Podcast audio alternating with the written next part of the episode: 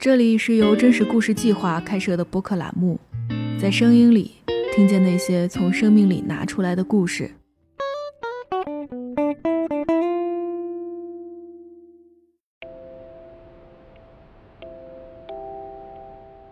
我记得有一条留言是说，呃，一位女性外卖员送到他们家，还给他额外附送了一个自己挑的一个小花，就是那种。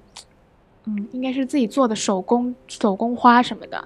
然后呢，还有一个人说，有一次收到一个女性外卖员给他打电话，就说：“乖乖，你的餐我给你送到前台了，你记得拿。”我就觉得，原来，原来我是一个有生活，我是一个有退路的人。他们是没有退路的，他们回家就是死路一条，没有饭吃，没有厂做打工，没有钱，什么都没有，又要养孩子。大家好，这里是真故电台，我是值班编辑小肖。最近真实故事计划发出了一篇名为《女性外卖员挤进系统》的文章，收到了许多读者的讨论。写出这篇文章的作者叫阿诗，是苍衣社的一个编辑，今年二十三岁，来自广东的一个小城。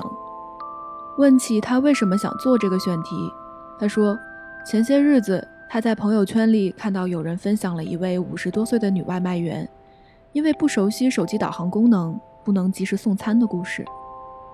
同时，他自己也听到朋友聊起，感觉今年冬天女外卖员变多了。他很好奇，这些女性外卖骑手都是一群怎样的人？他们为什么会选择这样一份危险系数很大，而且极其耗费体力的工作？他们是否还有别的选择？今天我们想邀请他来说一说。在这篇文章之外，他在采访过程当中看到的这些女外卖员究竟是怎样的人，以及他们都在过着怎样的生活？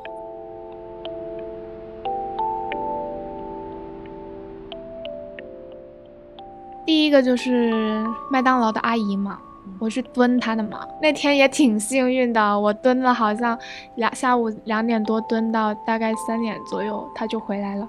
我当时还专门给他买了一个饮料嘛，然后呢就跟他说：“阿姨，嗯，我们是最近关注的是女性劳动者，我特别想了解你们这个群体的生活状况。”然后阿姨就说：“哎呀，我们这不是什么光彩的职业，你关注我们干啥子哦？就就那种感觉嘛。”我也不不会说了，我的嘴笨，怎么也。没事没事，阿姨，我就是想问一下，您今年多大呀？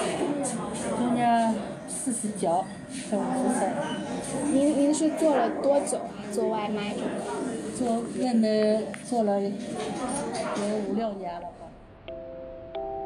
那天是从下午两点多，然后晚上到晚上差不多十点吧，我都蹲在那儿，嗯，蹲在那儿跟阿姨聊天。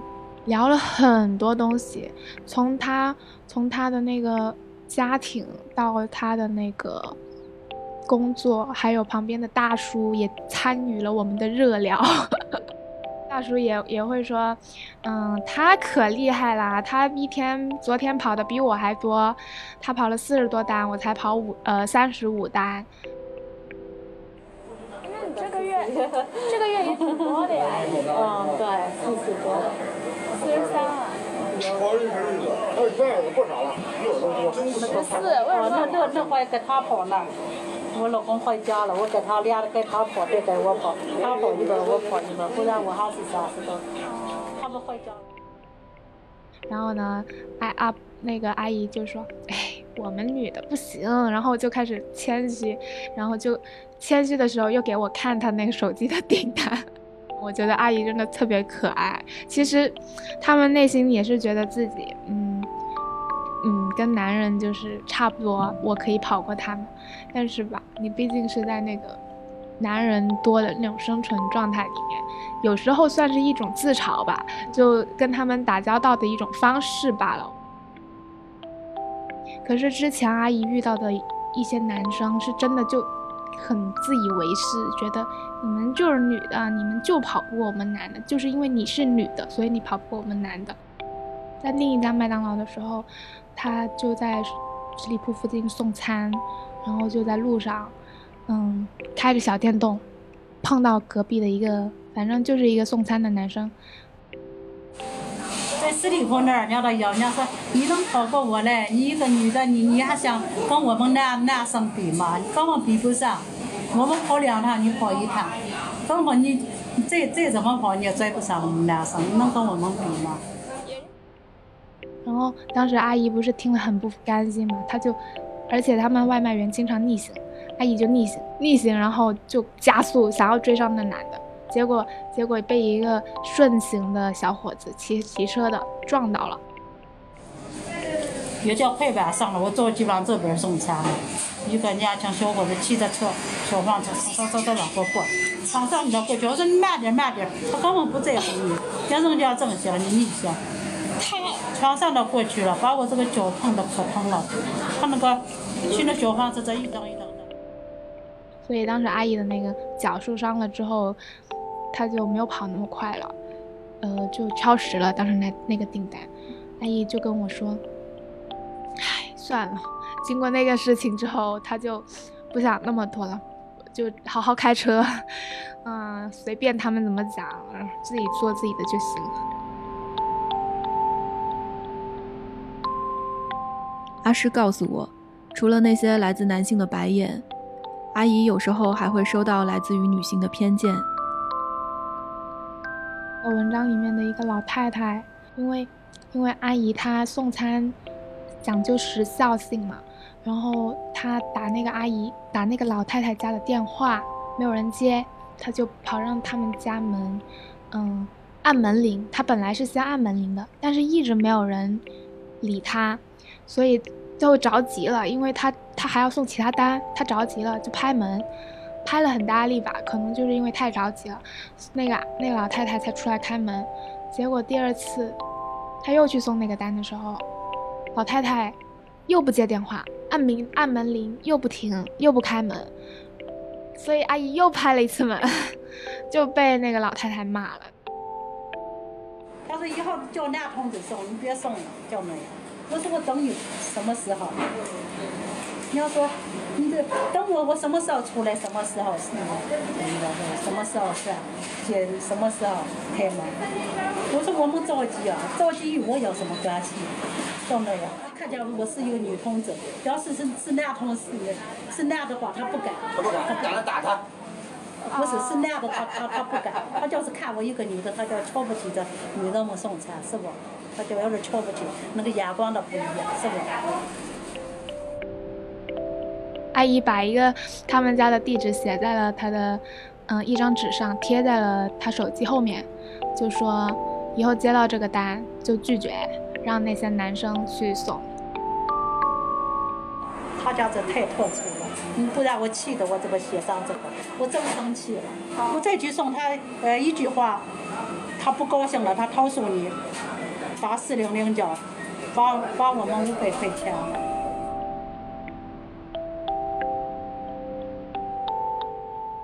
他家是务农的，在老家是因为他在河北石家庄的一个农村里面，然后呢，因为一些政策的原因，他们那个水灌水的农田没水了，干旱了，他们没有庄稼可以种了。可是呢，他们嗯吃不上饭，又不知道做什么工作，因为他们都是务农的嘛。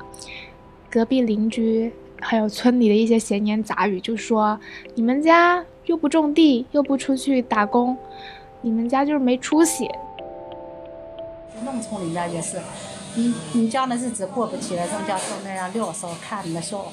说你看他家，你看那样，你看你那你日子，呃呃那过不起来，你看老是那样。所以他们十年前，她和她老公。都来那个北京打工了，当时她是做保洁，反正她做了六年保洁。当时那个保洁嘛，他觉得工资很低，一个月只有三千，最多只有三千，不是说每每个月都是三千，有时候两千多。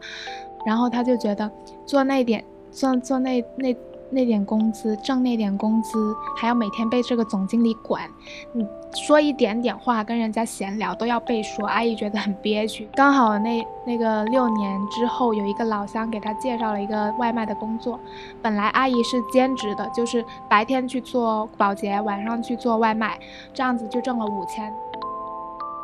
干了一年多，实在身体受不了，起早贪黑的，那个晚上十点下班，干那个保洁，干回到家到十一点，早上还得早早起来干那个送这个外卖，太累了，还不如干个一份活挣钱呢，何必干那两份活呢？他就觉得做保洁的时候，嗯，很很束缚吧。你你只只能工作，不能够就是跟其他阿姨有什么交流，不然就会被被说。还有迟到全勤奖就没有那个奖金啦。然后现在做外卖的话就不会有这种困扰，你你想什么时候来你就什么时候来，然后送多少单，嗯，送满了就可以了。然后你想多挣点你就多挣点，多送点这样子。他觉得这种自由的模式是。比他以前做保洁要好的。主要说起来，我还是不愿意受管子。干别的活儿要是受管子，还不乐意干，挣钱也少，不乐意干。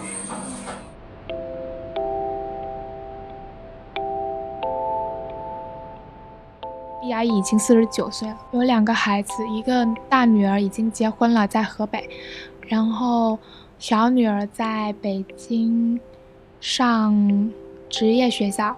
他说：“孩子有什么话也不会跟你说。有一个孩子也又结婚了，在在河北老家那边，嗯，生活工作也不用他管了。平时生活费女儿也不管他要的，就很懂事。所以，所以他就觉得，哎，自己专注挣钱，以后赚点小钱回老家。我们这出来也是为了孩子们，要是老人，要是孩子的，多挣个钱呗。” 那怎么办？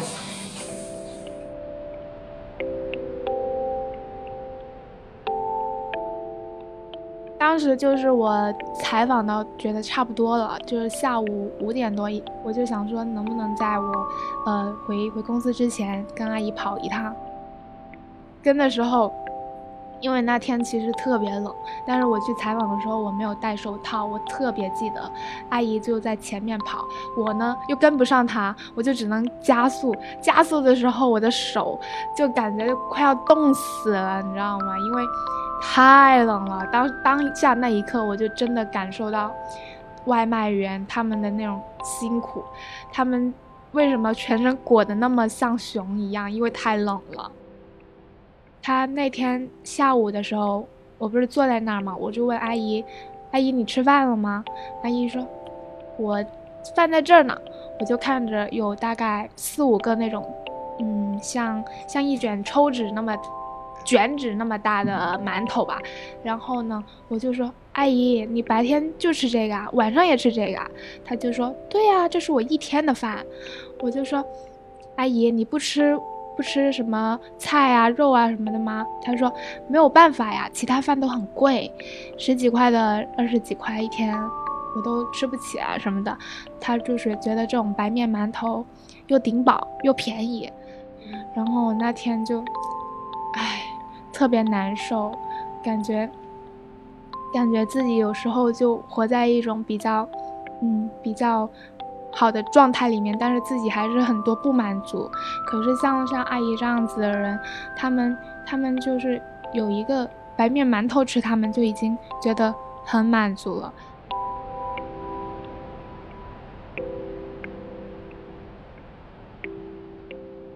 除了毕阿姨，阿诗还和其他几位女外卖员聊了聊，他发现这些阿姨的家庭背景、生活习惯都很相似。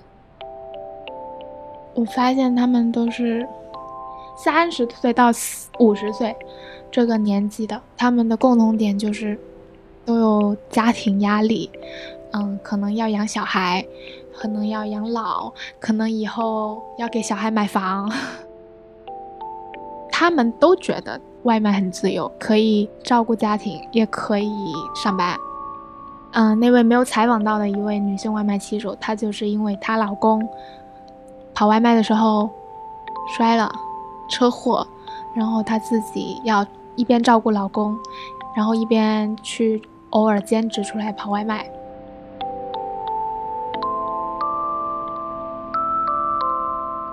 阿诗说，因为在外务工，许多阿姨的孩子都留在家里给长辈照顾，久而久之，他们彼此之间的关系就生疏了。前面两位阿姨，一位是杨姐，一位是谢阿姨，他们都是把小孩放在老家养的，没有带来北京。首先是夫妻两人都要工作，没有空带小孩，然后小孩在北京这边也没有户口。要在老家读书念书，然后爷爷奶奶也都还健在，所以就让那个爷爷奶奶带。谢阿姨的儿子都不叫她妈妈，是后面今年暑假的时候，谢阿姨的小孩十七岁，一个男孩子，准备应该是高考前一年吧，就不想读书了，说要出来打工，就来了北京打了两个月的那种饭店服务员，觉得太辛苦了，就回去读书了。夏阿姨就跟我说，那两个月他们的关系缓和了，他现在会叫他妈妈。他跟他儿女的关系都很一般，但是没办法呀，他就说总要赚钱的嘛。夏阿姨她是来北京做外卖之前，还在广东做了七年还是六年的厂工，所以她已经离开她的孩子有十几年了，她对这个事情已经有一点。可能再伤心也过去了吧，因为她这个状态已经持续很久了，她觉得也没有办法。她跟她老公都特别省钱，嗯，在老家的市区里面买了一套房，就想着以后给他儿子结婚用。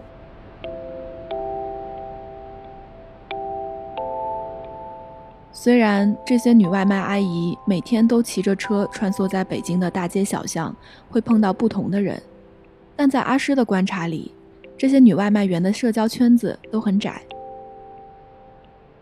感觉他们的社交圈子很窄，因为我听他们，就像 B 阿姨吧，B 阿姨，我问她你玩不玩抖音，她说她不玩，我说那你平时跟谁聊天呀？她说不聊天，嗯，就一见面遇到了另一个麦当劳的。什么阿姨聊会儿天，或者以前另一在东大桥那边的麦当劳，也认识了两位那个女性外卖员，就聊一会儿天，加个微信，我没了，或者或者可能连微信都没有，就那种，嗯，他们的社交圈还挺窄的。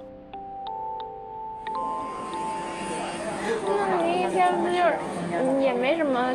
朋友聊天什么的没有，没有朋友呢。我们家就是除了干活、吃饭、睡觉，我们家就是这样。好辛苦。对呀，挣钱就就得辛苦，不辛苦行吗？不辛苦能挣着钱。也对。嗯。也对。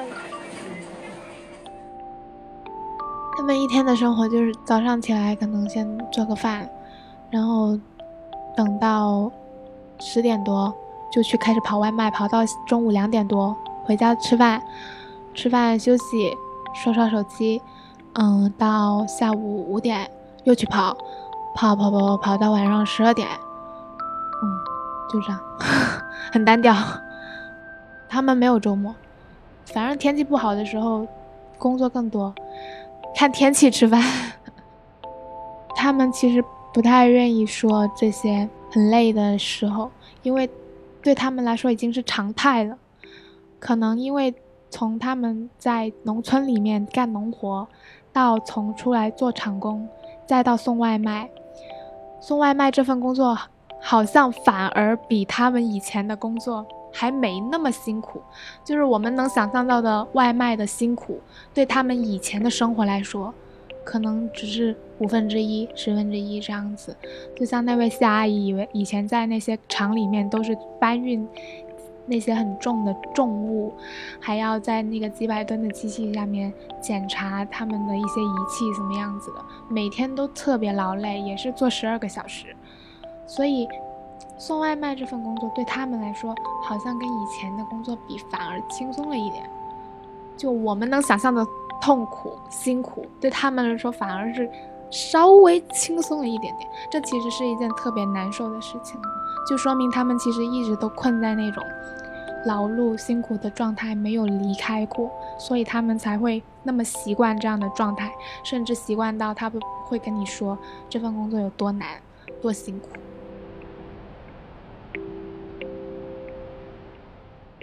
虽然之前就有女外卖骑手存在，但是今年我的确也观察到，在我自己的生活中碰到的女性外卖员在变多。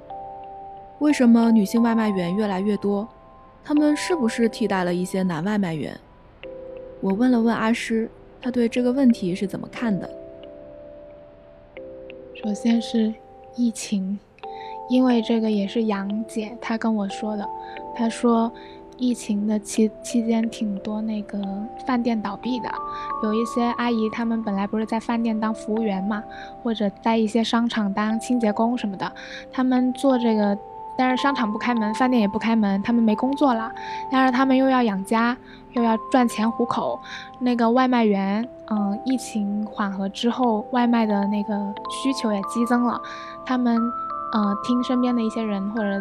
嗯，一些老乡 说这个能赚钱，能够呃暂时让你的生活过渡一下，然后就挺多女性，可能她们为了一些家庭的经济什么的，就会进入这个系统里面，嗯，弥补自己的那些生生计吧什么的。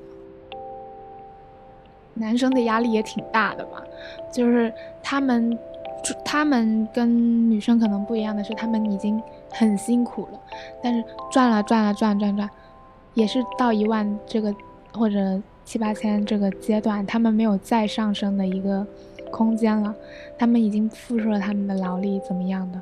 就像杨姐她的老公，他以前也是，以前也是外卖员，但是最近他都开始入场，入公司做什么？嗯，那种给建筑。嗯，叫什么？给建材、拼建材什么的，我也不是很了解是什么工作，反正就没有在做外卖。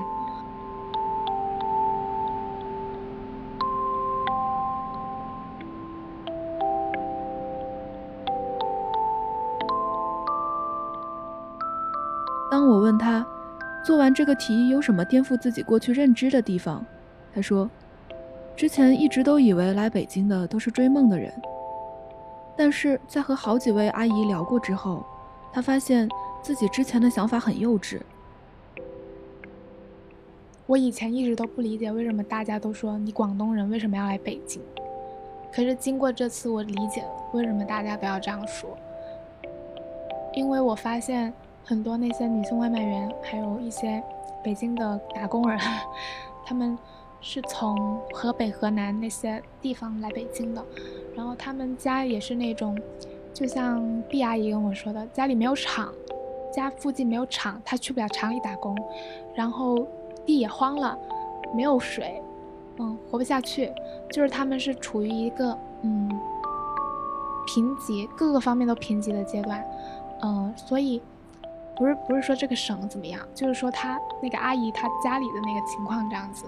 可是相对来说，嗯，我处在广东的珠江珠三角的边边，也算是有些什么厂啊。然后我们广东的那个水稻什么的也是也是可以的，就不会缺水，大家还是能吃上饭的。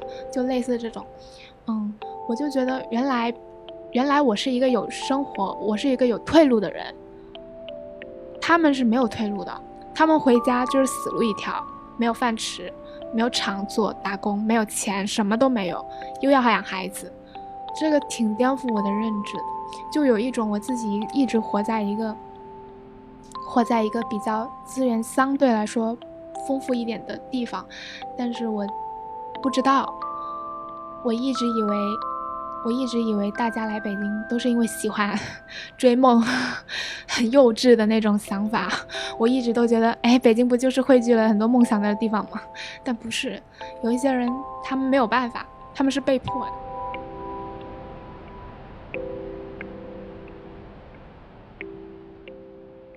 在这篇关于女性外卖骑手的文章发出后，有些人在评论里说不理解为什么他们这么难还要生两个孩子。阿诗看到之后表示很无奈，我很好奇他为什么会有这样的反应。就是因为我家里面，嗯，也是农村的嘛，然后也有很多农村的观念，我也理解他们为什么想要生二生二胎这种。当时我发了那篇文章的时候，有很多人有很多人骂骂杨姐生二胎，嗯，咋说呢？你骂他没用啊，他没有办法呀。有时候对对一些农村的人来说，生孩子是他唯一能够实现跳脱现状的一个资本吧。他以后还有个依靠，他能够依靠他孩子。就是他们的逻辑可能不是我们可以，就是轻易去批判的。我个人是觉得，我是可以理解他们为什么想生。二胎，或者我可以理解他们为什么要兼顾家庭，因为你像谢谢阿姨这样子，她老公都已经打两份工了，你还要她怎样？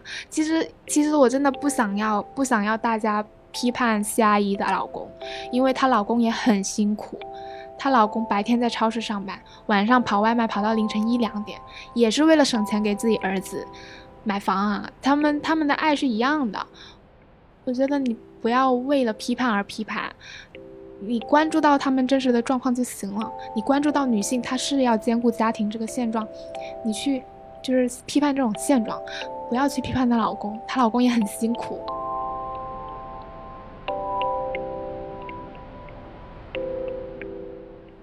我跟 B 阿姨可能就是那种可以互相关心的陌生人，因为因为可能毕竟是。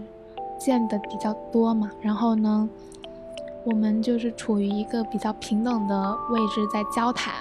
他 B 阿姨也觉得就好像很久没有人这样跟他 那么平等的交流了，因为他遇到挺多那些外卖的送外卖的时候遇到挺多那些人，嗯，以一些。或友好的眼光看他，或者问路的时候不理他，或者问路的时候把他乱指，指到其他方向什么的，他都觉得，他都觉得那些人他们很坏，就按照他的立场来说很坏，但是实际上那个人是不是呢？我们也不清楚。可是阿姨她感受到的就就是这样子，然后我觉得阿姨可能就觉得好久没有人关心她，所以所以我就真的觉得他们。特别值得去关心，他们其实特别淳朴的，不需要你说，啊，我一定要给他捐钱，我要给他送钱，我才是一个关心。但其实不是那样子的。那天晚上我去找他的时候，我就给他送了一个暖宝宝，一片，特别便宜的那种。我就说阿姨，你一定要注意保暖，你每天跑来跑去的。阿姨就。就很开心，他就已经很开心了。那天我走的时候呢，他还把我送到门口。我说：“阿姨不用送了。”他说：“没事没事，我送你出去。”然后我就在路上一边走一边回头让阿姨回去，但是他一直都不回去，就一直拿着暖宝宝在那看我。我就，哎，那就算了，我就走了。最后我看不见他的那个身影的时候，嗯，我心里还挺难受的，就觉得只一片暖宝宝就能够让他们就那么。那么开心，那么为什么我们还要给他那么多恶意的言论呢？其实他们有时候只需要一句谢谢，或者只需要一个平等的目光去看待，他是女的也好，男的也好，他们只要是用自己的双手付出劳动的，他们就是值得尊重的。